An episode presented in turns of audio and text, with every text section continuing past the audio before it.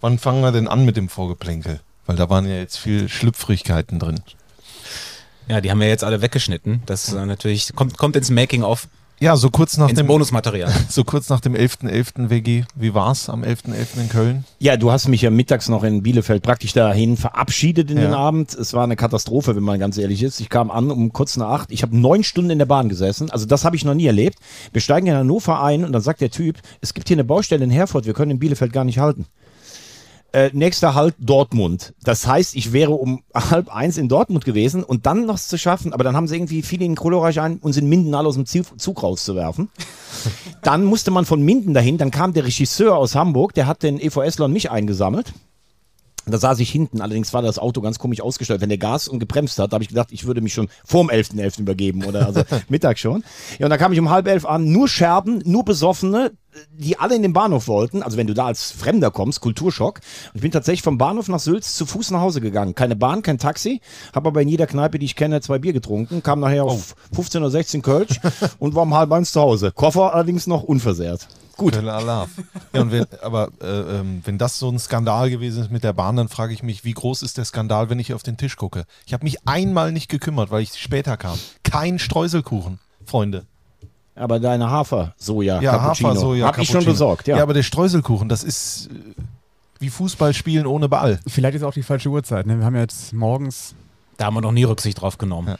Ich liebe Streuselkuchen. Ja. Geh noch mal Bäckerei schnell. Balker, ich, ich muss mal noch mal weg. Nee, ich bin ja gerade im zweiten von drei Podcasts. Ich muss gleich wieder weg. Also von daher. Genau, Veggie wird äh, früher gehen. Ja.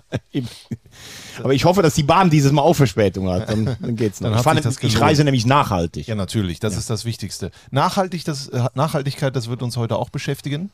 Ja. Ja, zum Äh, allerersten Mal. Wir haben nachher einen Gast, der sich äh, sehr mit dem Thema auseinandersetzt. Es ist Mael Corbos vom SC Verl.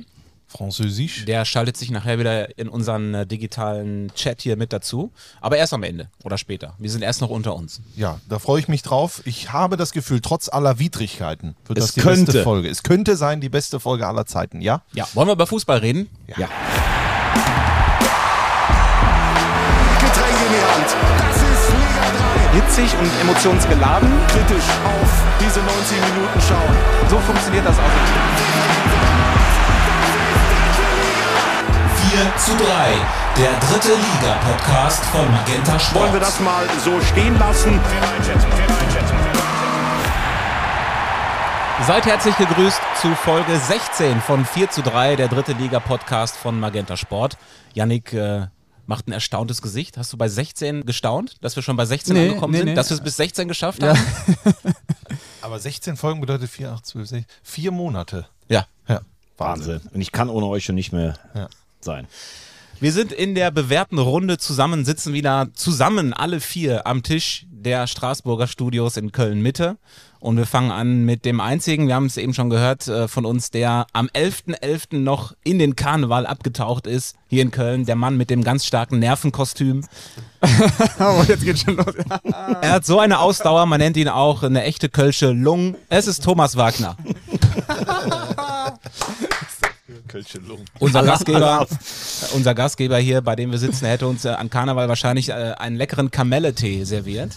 War Samstag aber Gastgeber der Magenta Sport Drittliga-Konferenz, zusammen mit Thomas Oral. Deswegen galt bei ihm äh, morgens Oral, abends Elmex. Christian Straßburger. Ich dachte, was kommt jetzt? ja, Oral und 11.11., was passiert jetzt? Ja, und meine Reisebegleitung am Samstag äh, und Beifahrer nach Saarbrücken, da hat er gesagt, so ein bisschen, wo es lang geht, mein Navi Alonso. Wir teilen uns die Leidenschaft für Autobahnrastplatznamen. Auch da sind uns wieder einige begegnet. Äh, hier bei uns ist er hart, aber sanifair. Yannick Barkic. Hat aber vier geil. Ich bin, übrigens mal mit Danke, einem, Tobi. ich bin übrigens mal mit einem gefahren, der heute bei der DFL arbeitet, Carsten Ruppel, und der hat zu jeder Ausfahrt einen Spruch gebracht damals auf der Autobahn. Warum liebe ich Andre Agassi? Weil er die Graf schafft. Kennt ihr die Ausfahrt Graf schafft? Gott. Nein, aber das war, ich meine, das musst du erstmal auf jedem Ding machen. Also. Eieiei. Carsten Ruppel war mein erster Chef, Ja? als ich Praktikant war. Ja, das stimmt. 18. Der hat ja auch in dir schon einen Rohdiamanten Da hat er gesehen, früher ne? schon an mich geglaubt. Ja, genau. Grüße. Ja, vielen Dank, dass ihr eingeschaltet habt zu unserer frischen Episode. Dankeschön. Ich habe übrigens, äh, Yannick, du wolltest auch Pantoffeln mitbringen. Ich habe Ah, so stimmt, Filzpantoffeln angezogen, Ja. weil hier ist immer eine Fußkälte bei dir, Ja. Strassi. Ja, ich habe keine mal was. Fußbodenheizung. Das Ja, tut mir was. Ihr machen. seid alle, ihr seid alle warm, äh, kalt. Kaltblüter, ne? Also bei mir geht das. Ich habe äh, vierte Folge Schwarzwaldklinik ganz kurz. Der Landstreicher. Sehr gerne. Also schläft jemand im Schuppen von Professor Brinkmann. Ähm, der soll das dann abarbeiten, weil er natürlich auch sich verletzt, kann das im Krankenhaus nicht bezahlen, hat keine Krankenversicherung, soll Holz machen und haut einfach ab. Und Sascha Hin kriegt einen aufs Maul von, ähm, vom Freund von ähm, Schwester Elke im Bootshaus, ist schwer lediert und äh, Christa kommt sich immer näher mit dem Professor. Toll. Thomas Wagner, unser Headset of Schwarzwaldklinik. Und ich möchte, weil ich vielleicht nachher weg bin schon, die Frage der Woche direkt vorne ranschieben einfach, weil wir letztes Mal über DFB-Pokal gesprochen haben. Wir waren der letzte Drittligist, der aus einem deutschsprachigen Land im Europapokal war und wer hat fast als Viertligist in Frankreich den Pokal gewonnen? Das sind jetzt zwei Fragen in einem, weil ich mich ein bisschen mit der Ist das Pokalhistorie... der gleiche Verein? Nee, nee, nee, nee. Deu- äh, Frankreich ist ja nicht deutschsprachig. Es sei denn, du kommst aus dem Elsass vielleicht oder sowas. Aber wenn du schon sagst, dann ist es wahrscheinlich irgendwie ein österreichischer Club oder so. Sehr sonst, gut. sonst hättest du das ja nicht erweitert auf den deutschsprachigen Raum. Oder wie Kathi Hummels, die damals irgendwie, wie man ein Bild gepostet hat, von irgendwie, ja, es wäre total toll, äh, hier einkaufen in Frankreich, irgendwie bei der EM 18. Aber waren nur deutsche äh, Namensschilder im Hintergrund. also ein, ein Drittligist aus Österreich Ja. ist gesucht. Ich kenne nicht mal viele Bundesligisten. Eddie Klieder hat da, glaube ich, gespielt. Der SV Superfund Superfund. Fasching. Äh, Genau. Im, im UE-Cup gegen Werder Bremen. Ja, genau. Hat sich 2013 qualifiziert, ähm, weil sie im, im Finale haben dann gegen Austria Wien im Pokal gespielt. Damals galt das aber noch, haben in der Europa League gespielt. Und was ich interessant fand, in einer großen europäischen Liga in Frankreich hat Calais sich 2000 fürs Pokalfinale als Viertligist äh, qualifiziert, hat 1-0 geführt und hat in der 90. verloren das Ganze. Also finde ich durchaus bemerkenswert, weil das ja in heutigen Zeiten immer schwieriger wird, als kleiner Verein durchzukommen. Haben damals das Finale verloren gegen Nantes. Wahnsinn. Aber dieses Superfund Pasching, Edi Glieder, das war aber noch vor 2013, ne, oder? Ja, ja, das natürlich, war aber damals, da- als Bremen deshalb- ausgeschieden Genau, ist. Ne? Ja. 2003 und 2004 haben sie dann das Double gewonnen, nachdem sie im UI-Cup gegen Pasching rausgeflogen sind. Und So, Edi ja, Glieder wurde verpflichtet von Schalke. So jetzt sprecht ihr, ihr, die, ihr, ihr Glieder. Also Veggie, hat sein, äh, seine To-Do-Liste ich- ich abgearbeitet. ja, du bist tatsächlich äh, so ein bisschen auf heißen Kohlen. Mhm. Er läuft heute über heiße Kohlen, weil du äh, wirklich ja nach München musst gleich noch. Aber noch haben wir dich da. Noch Ich bin wir, nachhaltig. Können Ich wir dem entspannt durch die Hose atmen. Genau. Und äh, über die Lage der Liga reden. Lass uns doch mal anfangen mit ganz oben mit Dynamo Dresden. Die haben am Freitagabend äh, Viktoria Köln äh, aus der eigenen Arena geschossen, 5 zu 1 gewonnen, wieder mal die Stärke demonstriert und bewiesen. Ähm, es wird sich wahrscheinlich nicht verhindern lassen, dass Dynamo Dresden aufsteigt in die zweite Liga. Ich habe auch gesagt, äh, weil wir waren ja dort vor Ort, ähm, Gary, ich, Yannick Und Steven. Steven Das Ruprecht. heißt Gary, Yannick, Steven und ich. Nee, ich würde schon sagen, an zweiter Stelle Okay. ist, dann, ist es dann gut, dass ich mich selber nenne. Okay, Ja. Bescheiden. Nee, äh, da habe ich mich vertan, hast du recht. Danke, Papa. Ähm, und ich habe am Ende gesagt in der Zusammenfassung, der Aufstieg geht nur über Dresden. Das lassen sie sich nicht mehr nehmen. Das war von äh, A bis Zink äh, souverän. 5 zu 1, fettes Ausrufezeichen. Kutschkes erster Dreierpack in der dritten Liga. Äh, elf Meter äh, eiskalt verwandelt. Die Viktoria, die ja wirklich äh, auch in dieser Saison schon starke Auftritte äh, hingelegt hat. Klar sind die in der Krise ein bisschen, die haben viele Verletzungsprobleme, aber äh, das hat Olaf Janssen ja selber gesagt, was äh, ähm, Dynamo Dresden mit und gegen den Ball da veranstaltet, das ist einfach, das ist einfach Zweitligareif. Ja. Es ist, das heißt, traurig für die Spannung, aber es ist leider so, man kann Dynamo wirklich schon zum Aufstieg gratulieren. Ich sehe auch keinen Anlass dazu, das nicht zu tun. Die strahlen eine maximale Dominanz aus. Also es funktioniert ja alles, was Markus Anfang derzeit anfasst. Wir haben äh, die ganze Zeit schon drüber gesprochen, Driljatscha als Nummer eins, ist das richtig? Ja, er hält die Bälle. Dann gab es das Problem mit den Standardtoren, die nicht fallen. Sie fallen auf einmal im Spiel gegen Ulm. Es gab das Problem, Zimmerschied schießt keine Tore. Auf einmal trifft er gegen seinen Ex-Verein. Es gab das Problem der Alpha-Tiere. Äh, kann Scheffler die Rolle annehmen hinter Kutschke? Ja, kann er. Er kommt rein und trifft.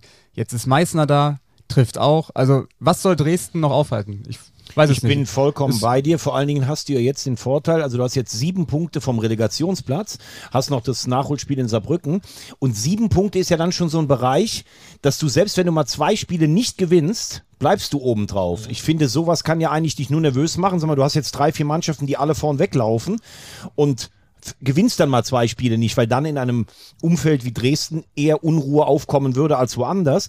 Aber selbst wenn du mal zwei nicht gewinnst, dann müssen ja die beiden anderen schon gewinnen oder, oder irgendeiner, der dir ranrückt.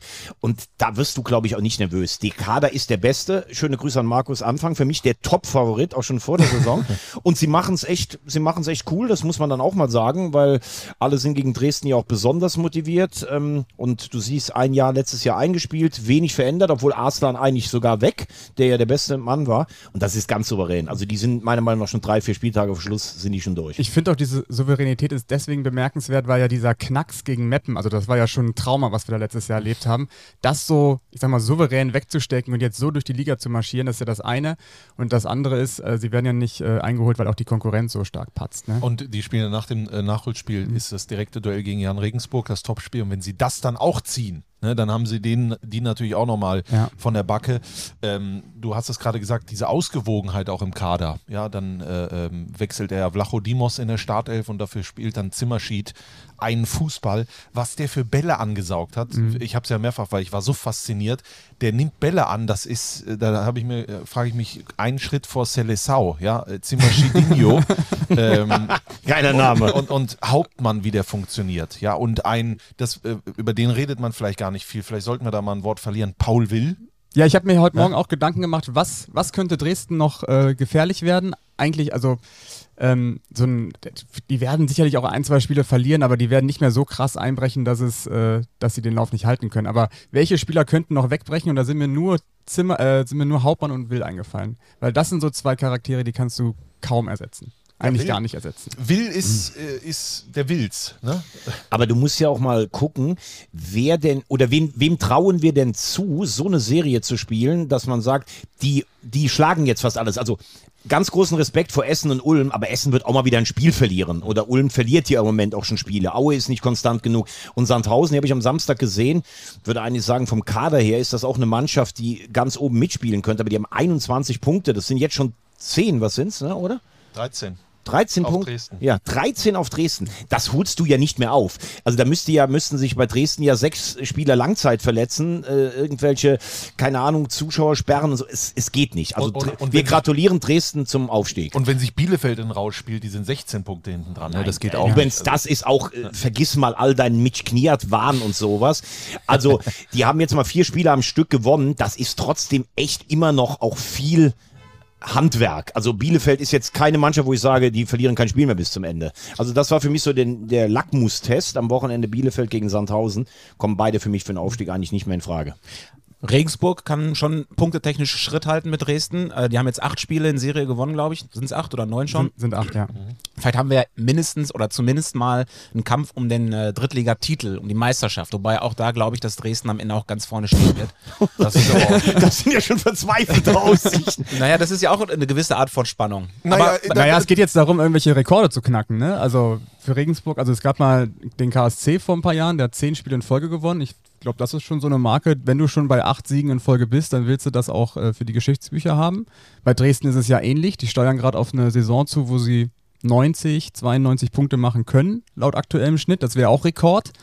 Äh, Das sind ja schon so Marken, die man, die man knacken könnte. Vor allen Dingen, es bleibt ja trotzdem attraktiv, die Liga. Ne? Dann ist halt Dresden Meister, meinetwegen, aber Jan Regensburg, bin ich mir sicher, wird jetzt nicht jedes Spiel gewinnen. Und äh, Kampf um Platz 3 finde ich auch hochinteressant bei den Überraschungsmannschaften, die wir da sehen. Und sicherlich noch in der Winterpause wird der ein oder andere nachlegen, um diesen dritten Platz zu holen. Aber, aber nur eins zu Regensburg finde ich halt auch Wahnsinn. Die haben die ja in Essen gesehen, am vierten oder fünften Spieltag. Also das war ja sowas von bieder eigentlich. Die haben so viel Glück gehabt. Und da siehst du aber auch mal, wie eine Saison laufen kann. Die haben letztes Jahr in der zweiten Liga so oft so knapp verloren und keiner wusste warum. Dann sind die abgestiegen. Und jetzt bist du diszipliniert, du gewinnst Spiele oft mit einem Torunterschied, auch ein gewisses Spielglück. Äh, Joe Ennox völlig unaufgeregt, keiner erwartet da den Aufstieg. Und jetzt wird es dann auch langsam souverän. Gestern mal wieder eiskalt zugestochen, obwohl Ulm vielleicht sogar mehr das Spiel gemacht hat. Es gibt so Sachen, die kannst du einfach nicht erklären. Und deshalb ist es dann auch Fußball. Also Regensburg, das scheint für mich eine Saison zu sein. Ich glaube nicht, dass die mal unruhig werden, wenn die jetzt zweimal verlieren. Also für mich klar der zweite Aufstiegsfavorit im Moment. Also wenn die gegen Dresden Dresden gewinnen, dann mussten sich auch erstmal finden, war auch eine neue Mannschaft ne? und dann zeigt sich eben so nach, äh, nach so ein paar Wochen, ist der Kader richtig zusammengestellt, haben sie die richtigen Spieler gefunden, die dann zusammenpassen und kann der Trainer das auch zusammenbauen und offenbar scheint das der Fall zu sein äh, mit Joe Ennox in Regensburg. Und äh, zu Dresden vielleicht noch, das hast du eben gesagt, Janik, ähm, letztes Jahr oder letzte Saison dieser, dieser Knackpunkt, dieses Trauma mit Meppen und äh, dann ist Dresden mal wieder ein Beispiel dafür, dass ähm, großen Erfolgen gehen dann irgendwie schon auch irgendwie kleine, kleine Tragödien voraus. Das hat man ja häufig, dass man erst scheitern muss, bevor man dann ähm, zu was Großem fähig ist. Also dieses, wir haben es ja versucht, am Freitag ein bisschen aufzudröseln, was noch so ein entscheidender Faktor sein könnte für diese Saison. Und da kamen wir auf das Thema Disziplin, weil letzte Saison war es schon so, dass ähm, Dynamo die, äh, ich sag mal, unfairste Mannschaft der Liga war, laut der Fairness-Tabelle. Die meisten gelben Karten, super viele Gelbsperren. Und das hat sich in dieser Saison komplett gewandelt. Also ganz, ganz viele Spieler, auch Hauptmann und Will, immer ganz vorne mit dabei mit gelben Karten und Gelbsperren. Und die beiden haben bislang gar keine gelbe Karte gesehen. Ich glaube, Will jetzt am Freitag seine erste. Und das ist so ein Faktor, ähm, der muss ja auch aus der Mannschaft kommen, beziehungsweise den hat ja Markus Anfang auch eingeimpft in diese Mannschaft, weil ähm, sind wir mal ehrlich, wenn dir in den entscheidenden Spielen, und das war ja so bei, beim Spiel im Meppen, da hat ja Hauptmann gefehlt wegen einer Gelbsperre, wenn dir die Spieler da fehlen, ähm, dann kann das schon mal ähm, blöd werden im Saisonfinale. Und das, Guter Aspekt. Und das haben sie ja aufgearbeitet. Und, und äh, wir sind ja auch sehr oft, was heißt wir auch, ich kann da auch mich, ich nenne mich nicht nur im Positiven, äh, sehr kritisch Markus Anfang gegenüber. Ne? Das, was der da jetzt in den letzten Wochen und Monaten hinzimmert, das ist schon souverän. Klar, ob er da immer sagt, äh, wir sind nicht der Favorit, aber so hat Jürgen Klopp damals auch die Meisterschaft eingeholt beim BVB. Ne? Da war er eigentlich schon, als abgepfiffen war und die waren schon Meister, hat er noch gesagt, sind wir jetzt schon Meister. Äh, das macht er gut, er findet gute Regelungen. Bünding hat er sensationell gut eingegliedert in die Viererkette. Also da sieht man mal, der ist ja eigentlich kein Drittligaspieler, Lars Bünding. Ne? Also wie der Ja, wie lange der gar nicht gebraucht hat, Ja. bis er drin war. Ne? Ja.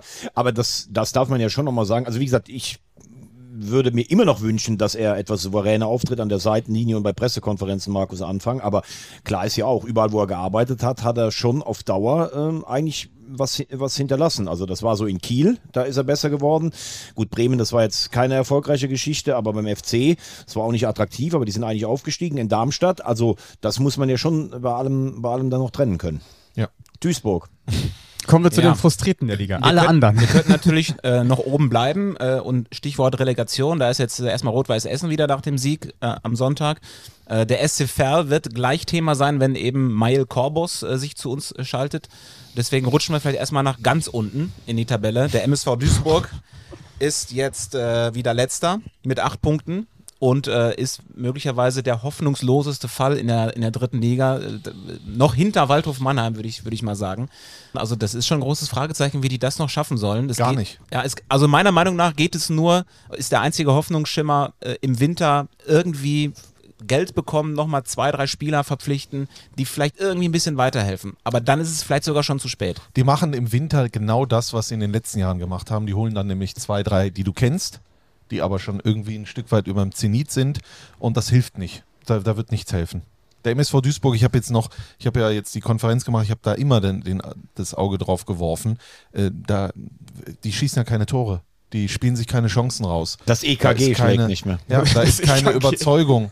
Das ist, äh, die hältst du irgendwie künstlich am Leben. Das ist, das muss man wirklich sagen. Die, da wird der Stecker gezogen. Also ich, ich, äh, wie, wie oft haben wir über den MSV gesprochen und gehofft und gebankt und gebibbert. Wichtig auch für, ich will jetzt ins obere Regal greifen. Ich glaube, so ein MSV Duisburg ist auch wichtig für, für Fußball Deutschland. Mit der, mit der Tradition, mit den Fans, mit dem Stadion, mit dem, was sie alles erlebt haben. Aber dieser Verein muss, glaube ich mal, zwei Schritte oder drei Schritte zurück. Aber das haben sie alles schon hinter sich. Haben also sie das auch. ist jetzt schon Ja. existenzbedrohend äh, und ich bin, bin einfach bei dir. Ich sehe überhaupt gar nicht mehr, was da noch funktionieren soll. Ich muss auch sagen, dass ich bin ja eigentlich Hesskamp-Freund und auch Ziegner. Völlige Fa äh, Fehleinschätzung des Kaders. Selbst Yannick Bakic, für mich der größte Drittliga-Experte Deutschlands, der Fußballexperte überhaupt. Du hast noch gesagt, verlorene Saison. Da habe ich schon zu dir gesagt, verlorene Saison, die sollen froh sein, dass sie nicht absteigen. Da hast du recht, aber ich finde den Fußball, den sie unter Hiskamp und Siegner gespielt haben, deutlich besser als den, den sie aktuell spielen. Nein. Beziehungsweise es war, es war hoffnungsvoller. Den besten Fußball haben sie unter Ingin Wural gespielt.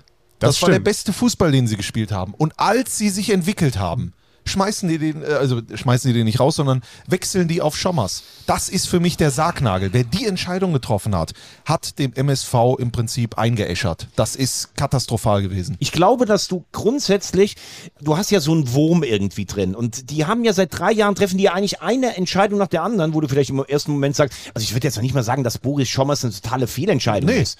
Ja. es war falsch, Engin Wural nicht weitermachen zu da- lassen. Genau, so Ja. kann es vielleicht sein. Und ich glaube, dass die Mannschaft einfach über den Zenit abgehalftert ist und auch Leute, äh, jetzt nehme ich mich mal mit in Eigenverantwortung. Zum Beispiel ein Bitter, fand ich früher einen richtig guten Außenverteidiger. Der hat sich ja auch nicht weiterentwickelt. Der hat ja am Samstag gar nicht gespielt. Der hat ein ganz skurriles Interview gegeben in der Halbzeitpause. Ja? Also man hat richtig gemerkt, ähm, er wurde auch angesprochen auf Stoppelkamp und auf die Entscheidung Schommers und so. Du hast richtig gemerkt, der hadert mit den ganzen Entscheidungen des Vereins. Der hat natürlich die total äh, Stellung für Stoppelkamp bezogen, der hilft jeder Mannschaft weiter.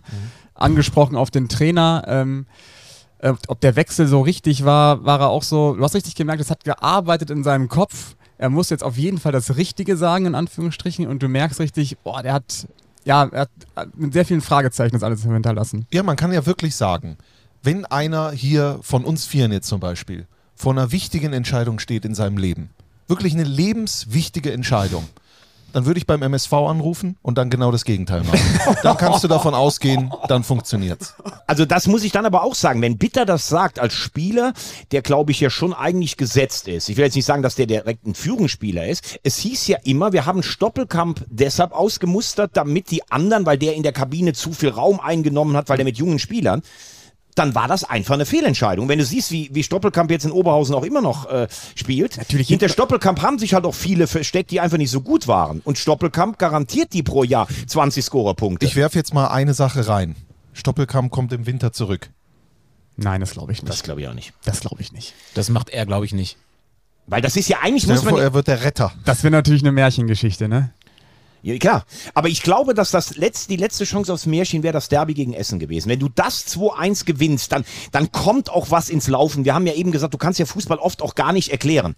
Aber seht ihr außer Mai noch irgendeinen, der sich da mit allem, was er hat, dagegen stemmt? Nein. Nein, also Pledel, Pledel muss man sagen, Genau. hat gut gespielt und äh, man sieht in seiner letzten Aktion, wie er dann wirklich eigentlich aus sinnlosem äh, Winkel aufs Tor schießt. Da war der einzige, weil der hat, der hat nach links geguckt, der hat nach rechts geguckt und gedacht, nee, ich muss es selber machen. Mir Und tut fast Jander leid. So ein äh, Ja, Rohdiamant, der ist äh, so, der ist völlig überfordert, dem Ja. haben sie den kompletten Rucksack auf. Und ich finde, dass diese, die, die, ja, dieses Feintuning der Mannschaft unter Engin Wural, klar, hat Mai dann vorne gespielt, aber das hat funktioniert. Ja, da war wenigstens einer, Gier zum Beispiel, der, alle Stürmer beim MSV Duisburg haben einfach kein Selbstvertrauen mehr. Das wurde denen komplett genommen. Wenn du weißt, jetzt spielt der Abwehrspieler vorne drin, da kommt nichts mehr. Gerd, hatte der überhaupt einen Ballkontakt? Ich weiß es nicht. Da kannst du nehmen, wen du willst. Und bei Engin Wural, der hat eine Mannschaft zusammen, vorne äh, mit, mit meiner Anspielstation, Janda, der, wo er ja weiß, wie er ihn einzusetzen hat. Das hat alles sich so gerade so eingespielt. In Münster, ich erinnere mich ans 0-0, schon toll Fußball gespielt. Dann das 1 zu 0 gegen Unterhaching, übrigens der einzige Sieg in den letzten 17 Pflichtspielen. Das muss man nicht mal reinziehen. Äh, äh, hat das dann funktioniert mit Jan das Tor und danach machst du das MSV-Ding Deluxe und tauschst den Trainer aus. Herzlichen Glückwunsch an denjenigen, der die Idee hatte. Äh, das war der Untergang. Was mir noch hängen geblieben ist, äh, sind die Worte von Ingo Wald, der immer noch von Entwicklung spricht. Also er stellt sich ja hinter Boris Schommers, ähm, weil er der Richtige ist, die Mannschaft zu entwickeln.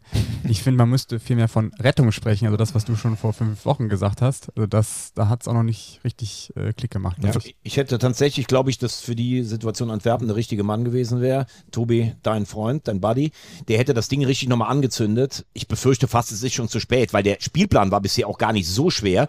Die haben jetzt nur noch Bretter eigentlich bis, äh, bis Weihnachten. Also erstmal brauchen sie Historisches, also das hat noch nie eine Mannschaft geschafft, mit so wenig Punkten bis zu diesem Zeitpunkt die Liga zu halten. Das ist ja etwas, das kann ja auch Mut machen. Ne? Man ist der erste Verein, der es irgendwie schafft, aber ansonsten schafft sich da gerade wirklich ein deutsches, deutsches Stück Fußballgeschichte ab. Aber da reden wir ja davon, wir müssen ja erstmal da anfangen. Wer soll in dieser Mannschaft Tore schießen? Wer soll die schießen?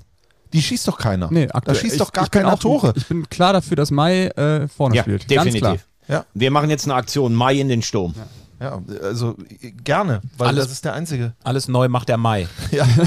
Und, ja, was natürlich auch ähm, entscheidend ist, die totale Identifikation mit dem Club und ähm, das Wissen über die Bedeutung des Clubs für die Stadt ist, glaube ich, nicht bei allen vorhanden. Ähm, jetzt müssen sie aufpassen, dass die Stimmung nicht total kippt. Die Fans sind, glaube ich, wirklich leidensfähig in Duisburg, aber wenden sich teilweise ja jetzt auch schon ab. Ohne die wird es aber auch nicht funktionieren. Ne? Ich, ich glaube, die werden sich natürlich irgendwann wieder was einfallen lassen. Äh, Stichwort äh, Hubkonzerte damals bei Corona oder jetzt die, Haben die sie ja Mannschaft jetzt auch schon wieder haben sie schon einmal wieder gemacht. Äh, klar, das nutzt sich auch ab, aber äh, man darf sich jetzt nicht darauf verlassen, dass man diese Wucht auch irgendwann nochmal wieder hat. Also das, der Impuls muss jetzt schon woanders herkommen. Es waren nur 8000 ne, in der Arena am, am Samstag. Das ist echt schon Minuskulisse dann auch. Das kann ich mich gar nicht erinnern. Ich glaube, das gab es nur bei Corona-Zeiten. Da waren Also ich weniger. glaube, du hast auch jetzt schon alles, du hast den Trainer gewechselt, du hast Spieler geholt. Dir kann eigentlich wirklich nur helfen in einem Spiel, wo keiner mit rechnet, äh, so ein Dreckstor dreimal abgefälscht, der drin ist. Ansonsten ist das wirklich, und ich habe es ganz früh gesagt, und es tut mir leid, dass ich recht habe, ich finde es ich find's so bitter, weil der MSV gehört für mich Minimum in die zweite Liga, äh, so, ne? Aber ich glaube, das wird, wenn, wenn man da absteigt, das wird eine einzige Katastrophe werden. Und wenn du jetzt unten siehst, und damit sind wir vielleicht bei dem großen Bild, du hast ja eigentlich unten nur vier Konkurrenten, also es ist ja nicht so, dass da unten viel hängt. Jetzt kannst du noch sagen, Saarbrücken rutscht jetzt langsam auch da unten rein, weil die halt immer noch mit den zwei Nachholspielen gerechnet haben. Ne? Also würdest du das Spiel da tatsächlich gewinnen als MSV Duisburg, dann ziehst du die auch noch rein. Aber damit sind wir natürlich beim, bei einem nächsten ähm, Kandidaten. Also wie schmal dieser Grad ist für Rüdiger Ziel vom Helden gegen, im DFB-Pokal und gefühlt ist der am Samstag weg, wenn er, wenn er das nächste das, Spiel das äh, ist meine Frage. Glaubt ihr, er sitzt gegen Eintracht Frankfurt im nächsten Pokalspiel auf der Bank? Also ich glaube, sa- die einzige Chance, die er hat, ist jetzt das Ding gegen Dresden zu gewinnen. Also ich finde, man muss trotzdem erstmal nochmal klar Duisburg ähm, von Saarbrücken abgrenzen. Wir Ja. waren ja da, Saarbrücken hat schon noch Puls. Ne? Also die, die haben ja dann aus dem 0-2 noch den Ausgleich klar. gemacht, können das Spiel auch gewinnen. Aber die wollten doch aufsteigen, Tobi. Das ist ja eine ganz andere Sache. Ich sage Ja. ja nicht, dass Saarbrücken absteigt, aber das Ziel war aufzusteigen. Da Also- muss man sagen, davon sind sie jetzt wirklich meilenweit entfernt. Aber man muss ihnen auch zugutehalten, sie haben dann auch fieses Verletzungspech gehabt, was jetzt sich nochmal wieder potenziert. Äh, ihr habt es auch gehört, Sebastian Jakob, das ist Wahnsinn. gute Besserung an dieser Stelle, das ist richtig äh, traurig und dramatisch, muss nochmal operiert werden, fällt jetzt nochmal bis ja, Mitte nächsten Jahres, denke ich mal, oder ist ungefähr prognostiziert aus. Er hat mir gesagt, äh, er, er nimmt es positiv, da hat er noch mehr Zeit, Mallorca-Songs zu schreiben. Also wirklich gute Besserung an dieser Stelle. unfassbar Mit ihm hatten sie bitter. eigentlich geplant, dass er im Winter zurückkommt. Äh, Patrick Schmidt fällt auch noch sehr lange aus. Aber ähm, Jürgen Luginger hat es ja bei uns gesagt, sie werden auf jeden Fall was machen im Winter. Und sie können es natürlich auch, weil sie eben äh, die Kohle aus dem DFB-Pokal haben. Ja, äh, nur der Winter ist Winter, heute ist heute und noch äh, habe ich den Tannenbaum nicht aufgestellt. Ähm, die Spieler, die gerade da sind, und wir haben am Anfang, glaube ich, viel über Sivea gesprochen, Sondheimer gesprochen, äh, die gerade keine gute Phase haben, also die, die, an die du dich ja im Prinzip aufbäumen kannst oder auch sogar musst. Die zentralen Spieler funktionieren aktuell nicht und deswegen funktioniert es auch nicht beim FCS Aber auf jetzt, Dauer. jetzt kommt Neudecker zurück, der war jetzt äh, mehrere Wochen verletzt, war Samstag noch nicht wieder mit dabei. Er braucht ja auch ein bisschen, ne? Aber ich glaube, das grundsätzliche Problem finde ich, wenn ich gucke, sechs Unentschieden zum Beispiel schon, ne? Du kommst in so eine Saison rein und denkst am Anfang, naja, du hast ein Spiel nicht verloren. Jetzt siehst du auf der anderen Seite, dass Dresden einfach weg ist. Das haben wir ja auch schon festgehalten. Regensburg gewinnt ein Spiel nach dem anderen. Und du hast ja trotzdem Ambitionen, ne? Dann spielst du immer mal wieder unentschieden. Du hast unfassbares Verletzungspech. Du hast auch Spielpech. Zum Beispiel gegen Dresden sind sie auch gut im Spiel. Da wird das Spiel abgebrochen. So wegen dem Ganzen. Dann gewinnst du im DFB-Pokal. Das macht ja was im Kopf mit dir.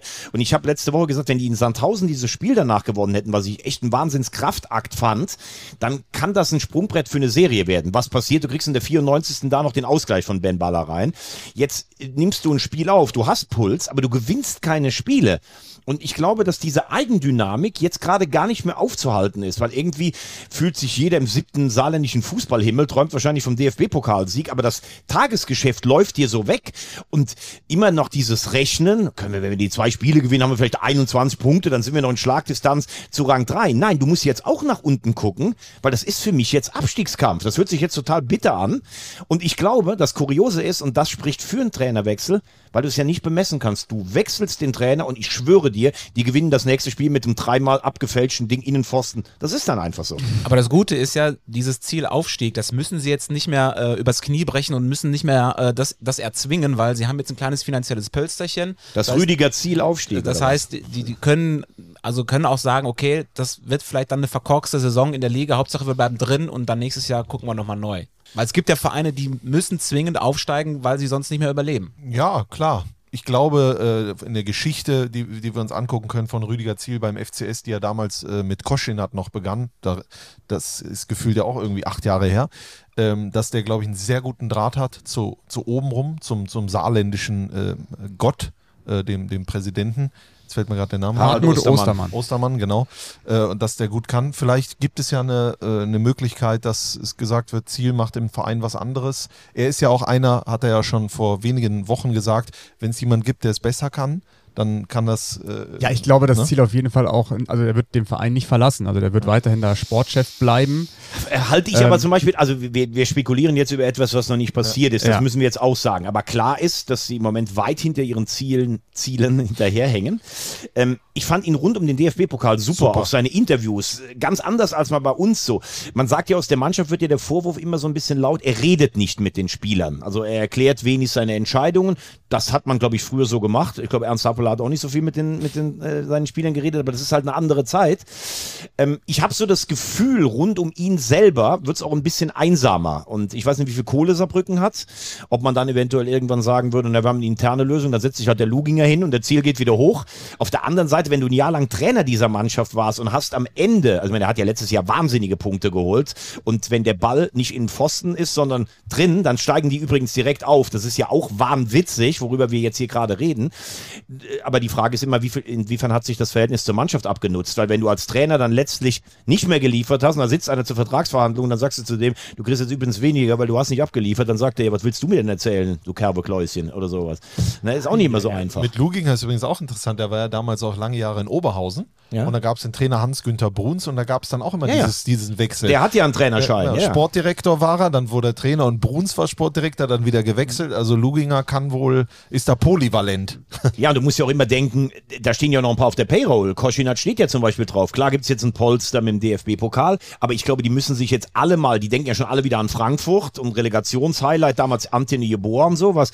In der Liga brauchst du jetzt Punkte. Das Ich haben glaube, wir ja auch. Koschinat hat keinen Vertrag mehr beim FCS. Der er war doch aufgelöst? danach noch äh, äh, in Bielefeld. Achso, stimmt ja, was rede ich denn? Ganz schlecht. Wahnsinn. Danke. Das haben wir ja auch lange im Auto diskutiert, dass es Ganz ja vollkommen menschlich Schlecht. ist, wenn Mies.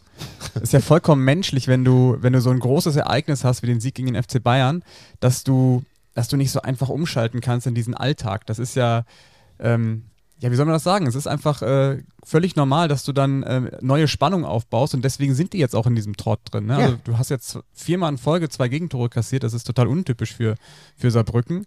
Rüdiger Ziel hat mittlerweile einen Punkteschnitt, der ist äh, auf dem Niveau eines, eines Abstiegskandidaten. Und da wieder diesen Kniff rumzubekommen, finde ich ganz, ganz Das ist schwierig. doch wie früher, wenn du eine Mathearbeit geschrieben hast. Hast gelernt und gelernt und gelernt und hast dann eine 2 gehabt plötzlich. Dann gibt es nur zwei Möglichkeiten. Entweder du denkst, ihr könnt mich alle mal, machst aber für Erdkunde und Bio nix und kriegst eine 5. Oder du bist so beschwingt, dass du einfach nur noch Einser schreibst. Und die sind gerade eher auf Fünferkurs. Aber ich, Ich hatte übrigens mich- Mathe-Leistungskurs 6 Punkte. Ja, natürlich. Aber ich, äh, mit dir kann man immer rechnen. Äh, ich frage mich, ähm, wenn ich mir das Spiel angucke gegen 60, die liegen halt 0-2 zurück und kommen dann aber wieder.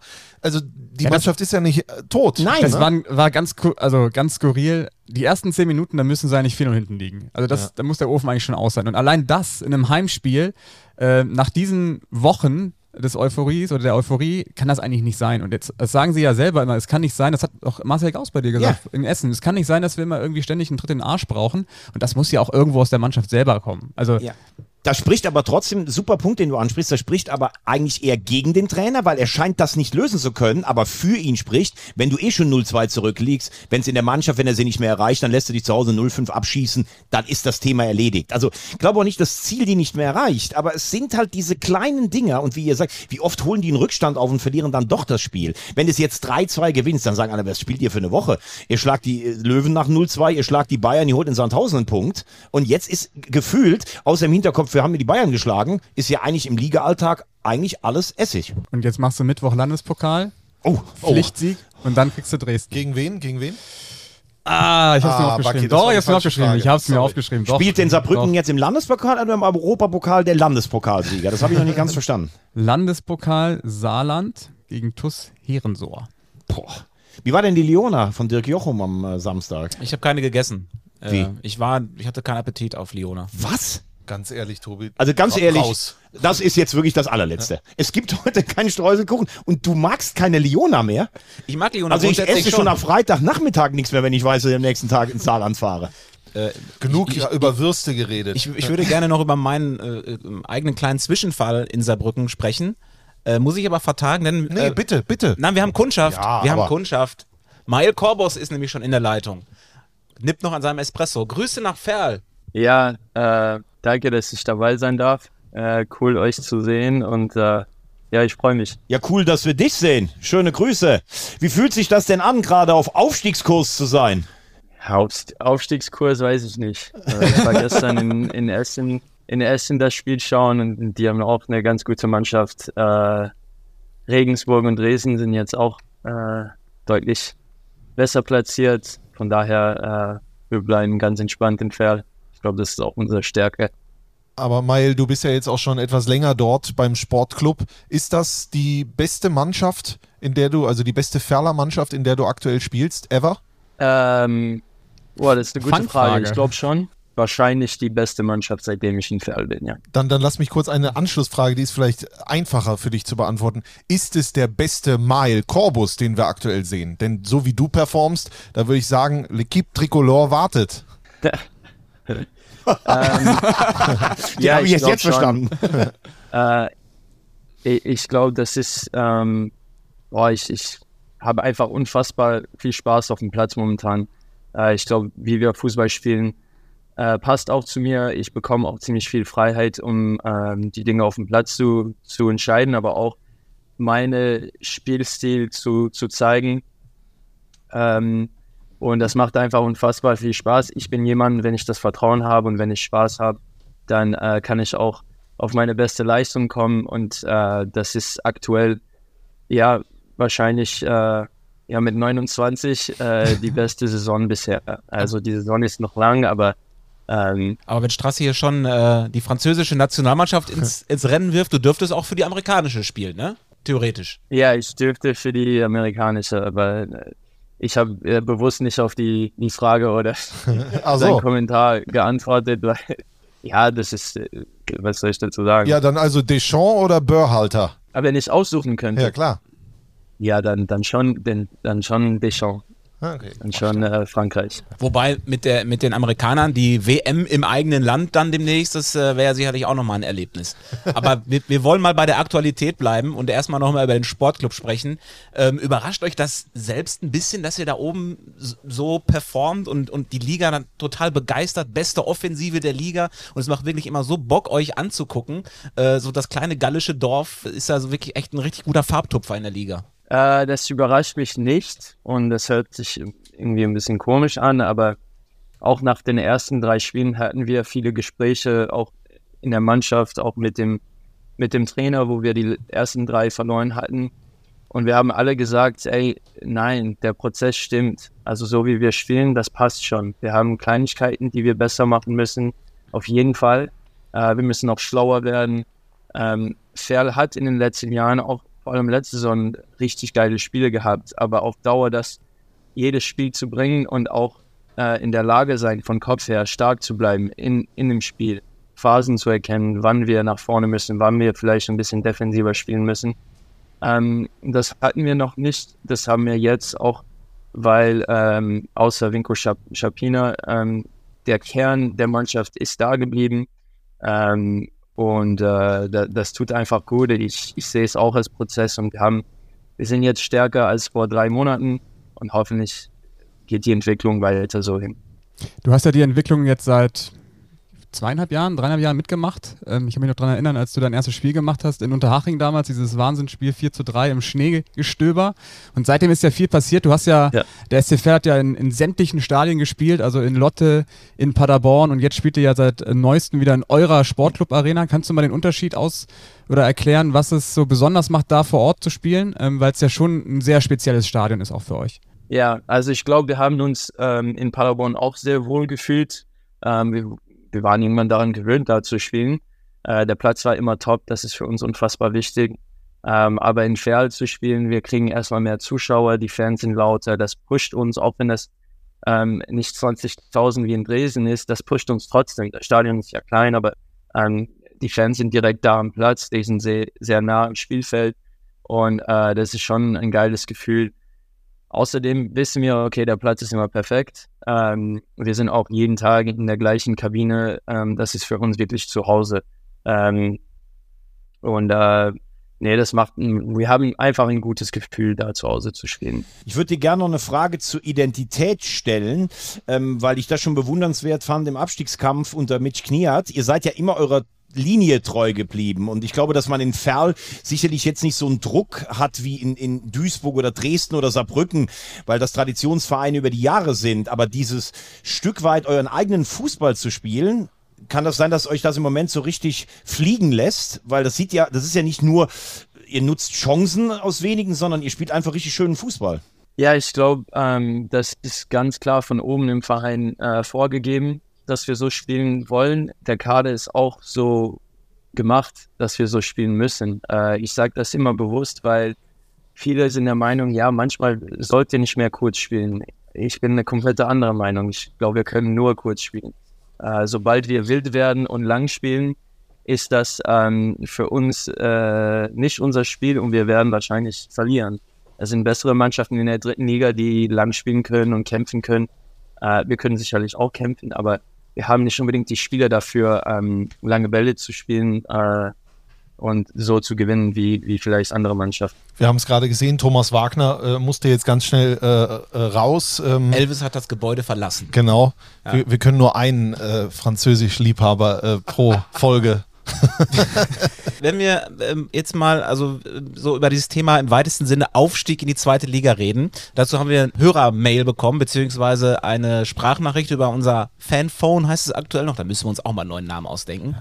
Die kannst du vielleicht beantworten, Mael. Ich spiele die mal ab und das ist eine zweigeteilte Frage. Den zweiten Teil, den beantworten wir später, aber im ersten Teil geht es um den SC Verl. Servus, das ist der Christoph. Ich bin gerade auf meiner Joggingrunde und habe zwei Fragen, eine sportliche und eine persönliche. Mm, Die sportliche, ist der, ist der Aufschwung von Ferl in irgendeiner Form nachhaltig? Also nehmen wir an, die ziehen das auch die gesamte Rückrunde durch und steigen am Ende der Saison auf. Kann man mit diesem Club zweite Liga spielen? Wie kreativ muss man da sein, um das glauben zu können? Und meine nicht sportliche, sondern persönliche Frage, ihr esst ja so gerne Kuchen von der Bäckerei Balk. Ich glaube, das ist immer ein Streuselkuchen. Was ist denn sonst euer Lieblingskuchen? Meiner ganz klar, Himbeer-Sahne-Torte. Euch noch eine schöne Aufzeichnung und bis bald. Deswegen hat er es auch beim Joggen aufgenommen, weil er ständig Himbeersahnetorte aufnimmt.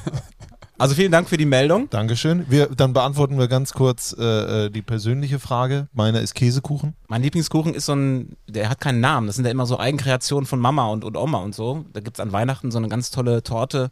Ich weiß gar nicht, wie sie die nennt. Aber ich esse alles gerne. Zitronenkuchen, ganz klar. Vom Highland hier. So ein klassischer Zitronenblechkuchen. Richtig geil, richtig saftig. Geil. Und ich gestern Mael? noch gegessen. Und Mael, dein Kuchen? Boah, irgendeine Art äh, Apfelkuchen. Es gibt mittlerweile geile vegane Apfelkuchen. Das, Ah. das genieße ich gerne im Kaffee mit einem schönen Espresso. Und jetzt die andere Frage. Wie nachhaltig wäre ein Aufstieg mit dem SC Verl? Ist das ein zu großer Kraftakt? Ich meine, vorstellen kann man sich das sicherlich, aber das wäre ja schon auch nochmal eine andere Welt an der kleinen Poststraße, wo ihr ja sicherlich dann gar nicht spielen dürftet. Ja, ich glaube, dann müssten wir wieder nach Paderborn. Also da wäre noch ein Umzug äh, äh, geplant. Aber ja, ich glaube, wenn, wenn man das sportlich schafft, muss man das durchziehen, muss man es machen.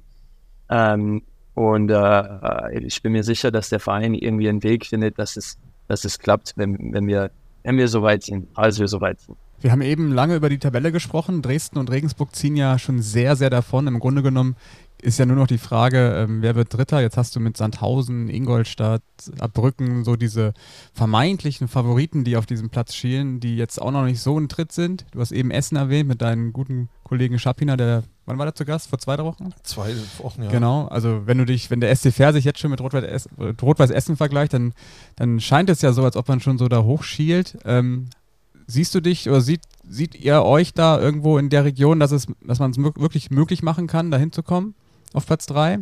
Dass es vielleicht dieses Jahr sogar einfacher ist? Einfacher weiß ich nicht. Ich höre jedes Jahr, äh, ja, die dritte Liga, die Saison ist nicht so stark wie letztes Jahr. Und dann denke ich mir, okay, in welchem Jahr hat es Ingolstadt, Saarbrücken, Dresden, in Regensburg, äh, Sandhausen. Also ich finde, die Liga ist jedes Jahr stark und wild. Ähm, von daher ich denke immer von Spiel zu Spiel, das hört sich wirklich Klischee an, aber ich kann dir sagen, in der, in der Kabine sagen, wir gehen wirklich zu jedem Spiel heim oder auswärts und wollen das Ding gewinnen. Also ich habe keinen Bock auf Unentschieden, dann äh, gehe ich lieber auf, auf, auf den Sieg. Ähm, so muss man das auch in Ferl ähm, wahrnehmen. So sind wir auch. Ähm, ja, das sind gut. Ich glaube, Saarbrücken wird irgendwann wieder hochklettern. Ingolstadt hat eine, hat eine qualitativ starke Mannschaft. Äh, Essen finde ich richtig gut momentan. Ähm, von daher ist es schwierig zu sagen. Das sind sicherlich Mannschaften, die ich gerade vergessen habe, aber ich glaube, Dr- Dresden wird durchmarschieren, auch mit paar Punkte Vorsprung, aber danach ist es für mich ziemlich offen. Es sind gerade zwei Stichworte gefallen, über die wir gleich noch Nachhaltigkeit werden wir gleich noch besprechen. Vorher aber eine sportliche Geschichte noch, ähm, weil du es gesagt hast, wenn es unentschieden ist, dann will ich lieber äh, gewinnen. Es gab ja letzte Woche das Spiel gegen Aue, wo es dann, wa- was ihr dann äh, äh, kurz vor Schluss gewonnen habt, wo Alex Ende, euer Trainer, gesagt hat, ja, dann spielen wir jetzt 1-1 oder ja komm, dann geht, geht auf den Siegtreffer, den ihr dann auch wirklich noch erzielt habt. Die Geschichte ist zwar eine kurze, aber dennoch eine sehr interessante mit Ende und dem SC Verl in dieser Saison. Am Anfang dachte man, meine Güte, funktioniert das nicht? Äh, wird, muss man da erstmals beim Sportclub vielleicht schon relativ früh tätig werden? Man hat aber wie immer die Ruhe bewahrt und jetzt läuft das einfach. Hast du auch schon so eine Entwicklung bei Alex Ende gemerkt von Tag 1 bis heute, äh, wie er durch diese Anfangskrise, sage ich mal, durchgegangen ist? Und was gibt er euch für einen Input vielleicht, was so ein Capretti und ein Mitch Kniert euch nicht gegeben äh, haben? Also Alex hat uns von vornherein sehr viel Freiheit gegeben, vor allem mit Ball. Und ich glaube, du siehst oder man sieht die Vorteile davon, wenn man einfach einen Oliver Tistermeier sieht. Und ähm, ohne diese Freiheit hätte er nicht so spielen können oder kann er nicht so spielen.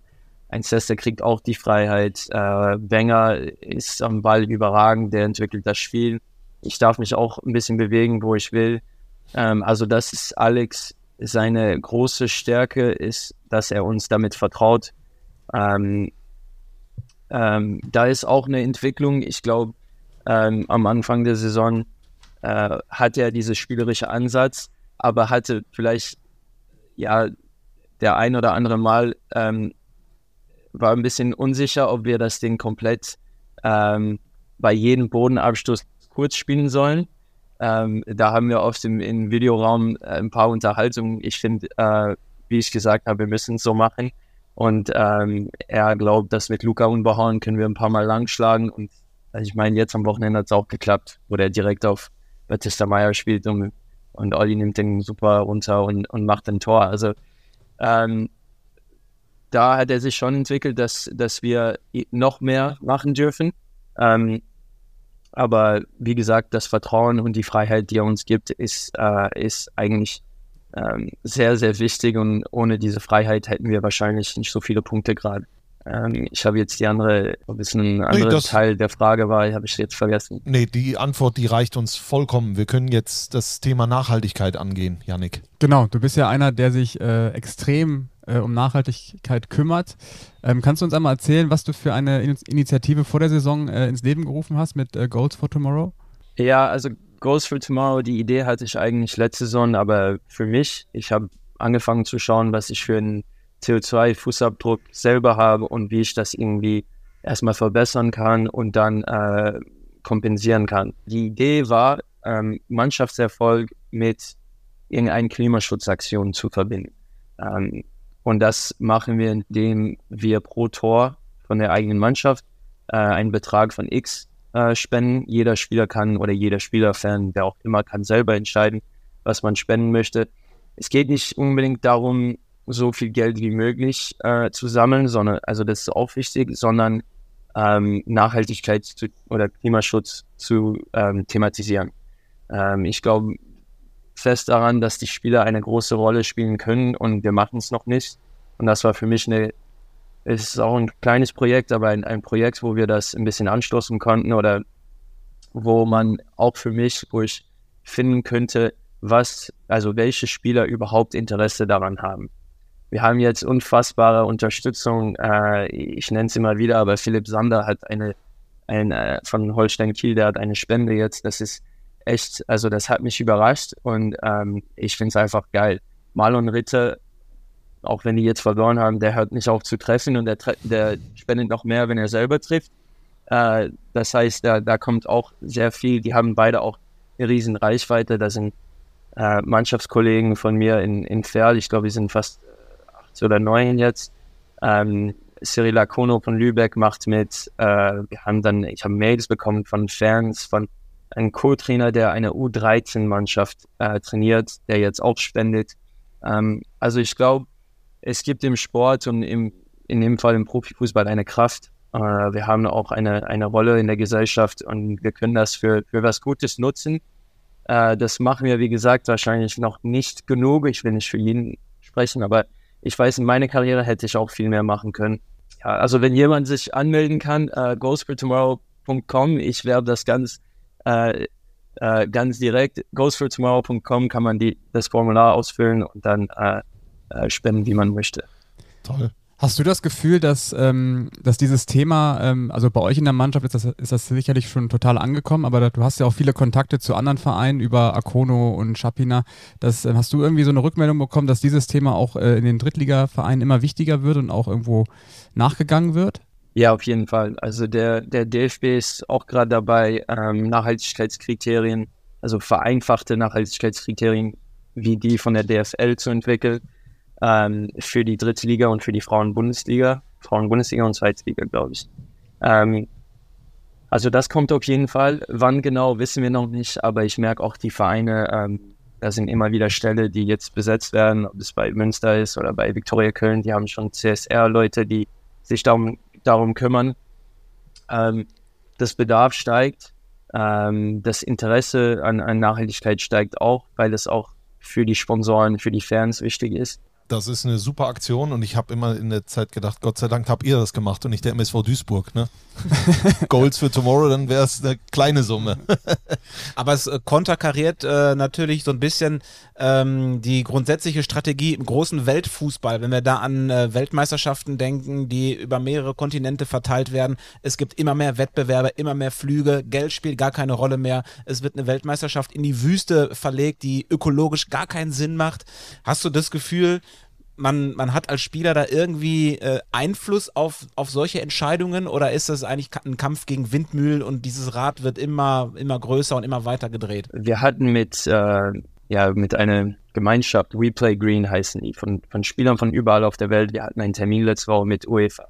Und das wurde angesprochen. Wieso werden die Turniere immer größer? Also in dem Fall Euro Europa League, Conference League, was auch immer. Ähm, und ich bin eigentlich der Meinung, dass diese Wachstum ähm, was Positives bringen kann. Das heißt, wenn man dann als UEFA oder als Fußball noch einen größeren Einfluss hätte und das für was Positives nutzen könnte, dann ist das für mich in Ordnung. Äh, die WM ist, ist was anderes. Also die Entscheidung, jetzt auf drei Kontinenten eine WM zu haben, ist für mich äh, Schwachsinn und dann vier Jahre später in Saudi-Arabien zu spielen. Ähm, äh, ist es schwierig zu verstehen. Äh, ich denke auch an, an die Fans, die dann äh, überall reisen mü müssen. Ähm, ich finde es einfach viel cooler, wenn es in einem Land oder in zwei Ländern ist und dann hat man als Land wirklich das Gefühl, okay, wir sind hier Host von einer, von einer WM und das, das macht was mit der Bevölkerung, mit der Gesellschaft. Und jetzt ein bisschen überall zu spielen, ist für mich äh, unabhängig von Nachhaltigkeit auch nicht unbedingt diese, diese, dieses WM-Gefühl. Ähm, allerdings für, ja, Fußball wird größer. Ähm, da ist immer mehr Geld, weil das Bedarf aufsteigt. Ist immer mehr Geld im Spiel. Ich denke nicht, dass, ähm, dass diese Wachstum irgendwie gefährlich ist, sondern dass das gibt die, die, die Verbände oder UEFA oder FIFA noch mehr Kraft, um was Gutes zu machen. Ähm, ich denke wirklich, dass, dass der Sport eine Kraft hat, die man äh, nicht immer im Kopf hat, aber wir müssen das positiv äh, sehen und das, das gut ausnutzen. Wunderbar. Wir äh, müssten uns ein bisschen mehr daran orientieren, dann nehme ich mich auch gleich mit rein. Also äh, ich glaube, wir müssen jetzt was tun. Ne? Ja, Und, äh, jeder muss seinen Teil dazu beitragen, auch wenn es nur wenig ist. Dankeschön auf jeden Fall mal, dass du da darauf aufmerksam machst, dass du auch da Initiative ergreifst, dass du da vorangehst und dass du so äh, ein Role Model bist, dass da ganz viele nachziehen und äh, so Menschen wie dich äh, brauchen wir. Deswegen Dankeschön äh, dafür und natürlich auch, dass du uns so auf dem Platz begeisterst. Das kommt ja auch noch dazu. Genau. Ja, danke. Also danke für den Lob. Äh, wir haben noch sehr viel zu tun, sowohl sportlich als auch äh, im Thema Nachhaltigkeit. Von daher bleibe ich dran. Und auch Wahnsinn, wie es Norbert Meyer schafft, selbst bei so einem Podcast-Aufzeichnung, wo du von, dich von zu Hause meldest, dass du einen Ferl-Pullover trägst. Das ist echt Wahnsinn. Norbert Meyer ist der Pressesprecher Ja, vom klar, SC Verl. Ja. Super. Jetzt im Fanshop. Mail, vielen Dank, liebe Grüße nach Ferl äh, und weiterhin viel Erfolg für die restliche äh, Saison. Ja, Und viel Erfolg Dank, am dass Mittwoch. ich dabei sein durfte und äh, ich höre zu jede Woche. Sehr stark. Mittwoch, Mittwoch Landespokal gegen die SG Wattenscheid 09. Wahnsinn. Ja, mein Danke. alter Lieblingsverein. Ein SG Wattenscheid. Ciao, ciao. Mach's gut. Ciao, Tschüss. tschüss. Ja, bald gibt es hier die, die Landespokal-Sonderfolge, habe ich das Gefühl. Aber nur mit Yannick Bakic. Ja, Yannick hat aber tatsächlich vorbereitet, Ja. wer aus der dritten Liga jetzt im Einsatz ist. Also es sind ja noch sehr viele in den Landespokalen unterwegs. Am schönsten finde ich ja, wie die Landespokale versponsert sind. Das habe ich extra dazu das, ist, das ist herrlich. Also das, ist, das musst du eigentlich jetzt mal vorlesen. Ja. Ja, also es gibt, ähm, es, komischerweise ist es, also ich, dacht, ich dachte, es wären mehr Biersponsoren, aber es gibt ja den Krombacher Westfalen-Pokal, da spielt ja mal, äh, mal Korbus gegen Wattenscheid. Es gibt den Saarland-Pokal, der wird von der Sparkasse gesponsert. Es gibt ähm, den äh, Rothaus-Pokal, Landespokal Baden, also auch ein Bier. Ähm, Toto-Pokal in Bayern, aber das Beste war Dachbleche 24, Landespokal Sachsen-Anhalt. Das ist wirklich ein Traum. Dachfläche 24. Ja. Das klingt wie so ein äh, äh, Aufnäher, den Peter Neurohrer immer trägt. Ja, genau. Im Doppelpass oder, Genau. oder, Oder Thomas. Thomas Wagner. ja, genau. Aber wenn wir schon bei Landespokal sind, besonderes Duell, äh, Mannheim gegen Sandhausen oder andersrum, glaube ich, also ein Drittligaduell im Landespokal, Viertelfinale, glaube ich. Ähm, nicht ganz unwichtiges Spiel für beide Mannschaften. Dann mit Rüdiger Rehm oder ohne? Ja, das ist jetzt eine Frage. Das ist, äh, also nach dem Spiel gestern äh, würde ich sagen, also wir haben ja eben über Duisburg gesprochen und äh, ganz so katastrophal ist es nicht bei Mannheim. Natürlich haben die jetzt lange keine Tore geschossen und äh, verlieren dreimal in Folge jetzt, glaube ich. Das ist natürlich eine Untergangsstimmung aktuell, aber es vom, vom spielerischen Ansatz her oder was die Idee dahinter war, ähm, oder wie die Mannschaft aufgetreten ist, war es nicht so, dass man, dass man da äh, keine Hoffnung mehr haben muss. Aber Punkte müssen natürlich her. Äh, ich ich, ich habe viele Teile des Spiels gesehen. Eine große Offensiv, ja, einen großen Offensivplan habe ich da jetzt auch nicht erkannt. Natürlich bemüht waren sie. Essen hat erste Hälfte jetzt auch nicht äh, voller Esprit da äh, gespielt. Chancen waren da, Möglichkeiten waren da. Irgendwie fehlt das Selbstvertrauen. Es fehlt halt all das, was fehlt, wenn man da unten steht. Und ich bin mal gespannt, ob es diesen einen Moment gibt, der das Ganze wieder in die andere Richtung kippt. Aber der muss natürlich langsam kommen. Nächstes Ligaspiel ist gegen den SC Verl. Am äh, Freitagabend dann, Flutlicht, Top-Spielatmosphäre. Ähm, vielleicht schafft man es irgendwie da auch nochmal das Publikum besonders anzuzünden, denn die sind ja auch mitunter sehr launisch in Mannheim. Ich glaube, dass Rehm das Spiel noch kriegt. Da bin ich. Tatsächlich. Ja, da bin ich Mhm. vor Ort. Ja. Uns. Tipico Topspiel. Äh, das wird er noch kriegen. Aber dann müsste sie auch gewinnen, glaube ich. Auch wenn der SC Verl oben steht, aber das ist dann schon ein Spiel und eine Kategorie und gerade in der Liga, wo jeder jeden schlagen kann, wo Mannheim dann diesen Druck mal aushalten muss und wo sie zeigen müssen, nein, wir gehören da unten nicht hin und wir, wir können uns da jetzt befreien. Wenn das nicht gelingt, dann wird es natürlich wirklich dünn. Und dann hat man vielleicht auch schon den Blick Richtung Winterpause, wo man auch nochmal nachjustiert in der, in der Personaldecke. Ich, die Kohle ist bestimmt irgendwo dann da, aber soweit ist es noch nicht. Vorher muss man auch woanders punkten. Ja, ich finde vor allem Rüdiger Reh macht, also mir sind diese Bilder nach Schlusspfiff jetzt in Essen im Kopf geblieben, wo er wirklich minutenlang mit den Fans diskutiert, auch wirklich ähm, auf einem ganz, ganz ähm, aggressionsfreiem äh, Niveau. Also man hat richtig gemerkt, dem, dem bedeutet das was, den Fans zu erklären, warum es so scheiße läuft. Der stellt sich da der Kritik und das fand ich wirklich bemerkenswert, dass der da so, so offen mit umgeht. Er war ja dann auch gar nicht mehr bei uns im Interview. Also das war jetzt wichtiger, als zu uns zu kommen. Die Vereine sind ja auch irgendwo verpflichtet, zu uns zu kommen nach dem Schlusspfiff, aber das haben sie dann zeitlich nicht mehr geschafft. Ähm, das war schon bemerkenswert. Also da musst du dich natürlich nach so einer Phase oder in so einer Phase auch schon mal den Fans stellen und dann auch ähm, dich so erklären. Das, das macht, glaube ich, auch nicht jeder. Die haben ja auch zwei frühe Wechsel, Torwart musste raus und sowas. Also es, geht, es, es läuft jetzt gerade nicht viel für den Waldhof. Rüdiger Rehm stemmt sich, versucht nochmal alles. Und jetzt muss man gucken, was kommt da rum. Ich bin bei dir, Tobi, Freitagabend nach der Länderspielpause zu Hause gegen Ferl. Und dann wird sich die Spreu vom Weizen trennen. Es kann natürlich auch sein, wir sind jetzt gerade Montagvormittag, wir zeichnen gerade Montagvormittag auf und ihr hört die Folge am Donnerstag. Ich schau mal, ob und, eine, eine Breaking News schon reinkommt. und äh, Marco Antwerpen ist schon längst Trainer in Mannheim. Das wäre nein, das nein, wird das nicht funktionieren. nein, das wird natürlich auch nicht nein, passieren. nein, Äh, sollte nur wegen des Gags sein. Okay. Patrick Glöckner kommt zurück. Der ist ja auch wieder frei. Aber das äh, überlassen wir andere. Übrigens, äh, Länderspielpause, äh, sind wir dann nächste Woche auch wieder da, trotz Länderspielpause, oder machen wir auch Pause? Ich habe nichts anderes gehört. Ich habe auch nichts anderes gehört. Also Wir haben ja davon so, aus. so eine halbe Länderspielpause, ne? Also Ja. wir haben ja am Sonntag dieses große Nachholspiel Saarbrücken gegen Dresden, was wir Ja. natürlich dann ausführlich äh, besprechen können. ja. Ich erzähle euch dann, ich bin am, am Wochenende in Holland am Meer, wie es da war. Ach, guck. Ne? Ja. Kurzurlaub. Kurzurlaub. Schön. Nachhaltig. Nachhaltig. Ich fahre nachhaltig mit dem Auto. Du fliegst über Frankfurt nach Amsterdam. Genau, richtig. Amsterdam. ich glaube, wir sind durch. Ne? Ja. Thomas Wagner, hast du noch was? Nein? Nein. Der ist bereits zu Tisch. Der, der hat schon zwei weitere Podcasts aufgenommen in der Zeit, In in der, der er weg Zeit. ist. Achso, okay, die eine Sache müssen wir noch machen. Es gab ja ein, eine große Verabschiedung am, ich glaube Freitag war es, Donnerstag oder Freitag. Peter Höhne, der Pressesprecher äh, des FC Erzgebirge Aue, der tritt nach äh, 40 Jahren äh, in den wohlverdienten Ruhestand.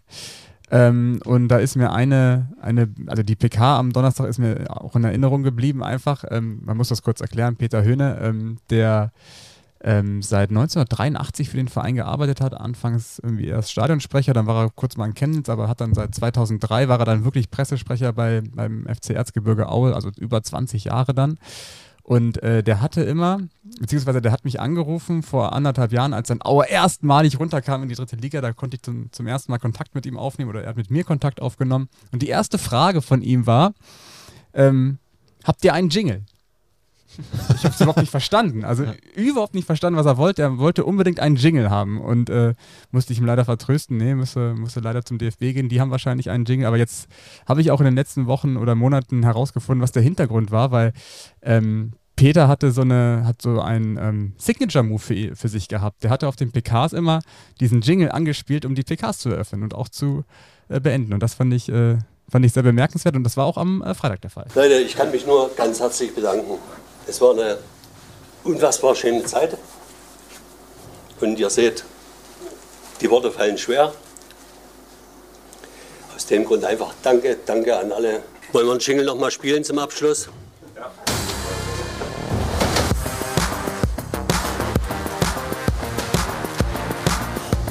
Ja, in diesen, mit diesen Worten dann äh, danke an Peter Höhne, war immer eine sehr schöne Zusammenarbeit und ähm, ja, guten Ruhestand. Ich weiß nicht, was man da sagt. Ich würde mit ihm gern mal so einen Nudeltopf essen.